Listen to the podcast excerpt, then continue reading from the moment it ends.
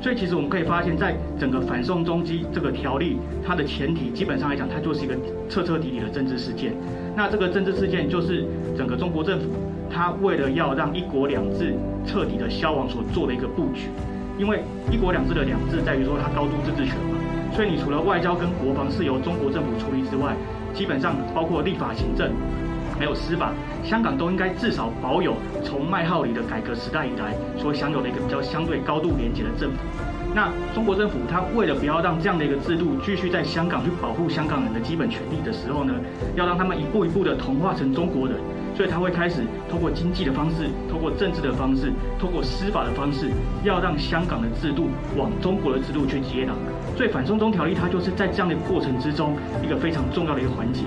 那也非常的就是要呃向香港人表达敬意，因为他们就是用非常非常大的意志跟这个非常大的一个力量，希望可以阻挡集权国家所做的这么一个侵害。虽然说暂时是失败的，可是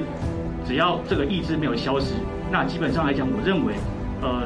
反送中的这个意志，或者说香港争取自由民主的意念，它就不会是流星，因为流星它一闪即即逝不见了，它会是彗星，它会在遥远的未来，我们不知道什么时候，但是他一定会回来。所以这部电影对于我们的启示，对于台湾的启示，应该是有两个面向。第一个，中国政府不可信啊，这个应该大家都有共识。第二个。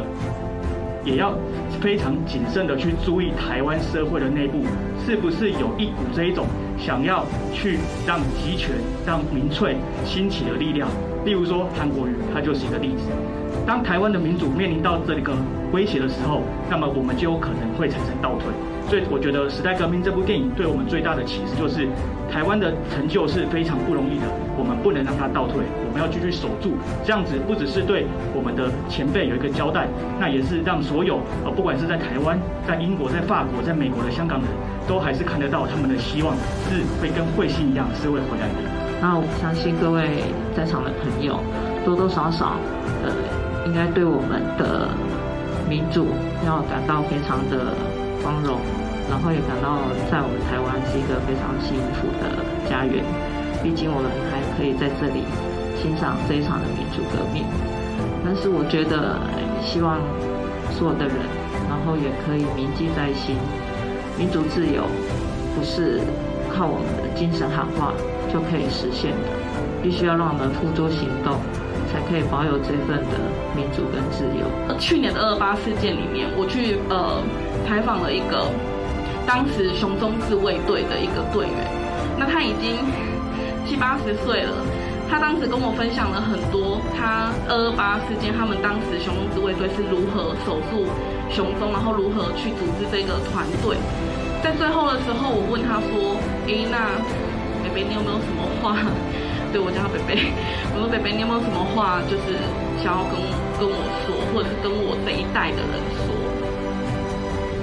他说，他用台语说，伊讲台湾吼，必须爱脱离中华民国，较有法度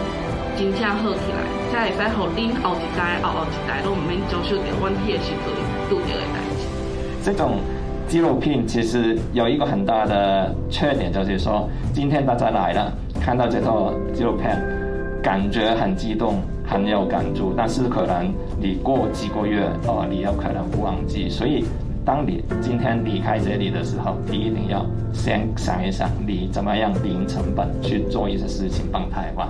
这个才你才会一辈子才不会忘记这些事情。谢谢。香港人坚持自由民主的行动，虽然一时之间遭到了集权政府的摧毁，但是这个坚持自由的意志就像彗星，而不是流星，终有一天它还会再回来。香港加油！台湾呢是目前唯一有上映《时代革命》的家哦。那在这边的话，也是因为过去我们曾经有走过很多蛮悲惨的历史。那从二八事件到现在已经七十五年了。那表示说，我们这个追求自由民主的这些前辈们也遗留了很好的环境给我们，所以我们可以在这边用我们自己的方式来支持香港。那也邀请大家哦，这个一起进到电影院里面。那台湾人永远跟对抗强权的人站在一起，加油！对于民主的追求所激起的一些抗争，那很期待现在身为在台湾非常自由民主的年轻朋友们。能够抽个时间来观赏这一场时代革命。希望大家呢，就是可以一起来观看，来了解香港发生了什么事情，那他们做错这些事情，而我们台湾人又可以给予什么样的协助？越多人知道这些事情，就这些中国中共的暴政看在阳光下。所以拜托大家一定一起来收看时代革命的纪录片。时代革命其实唔单止系香港嘅时代革命。香港应该系要被视为世界嘅香港。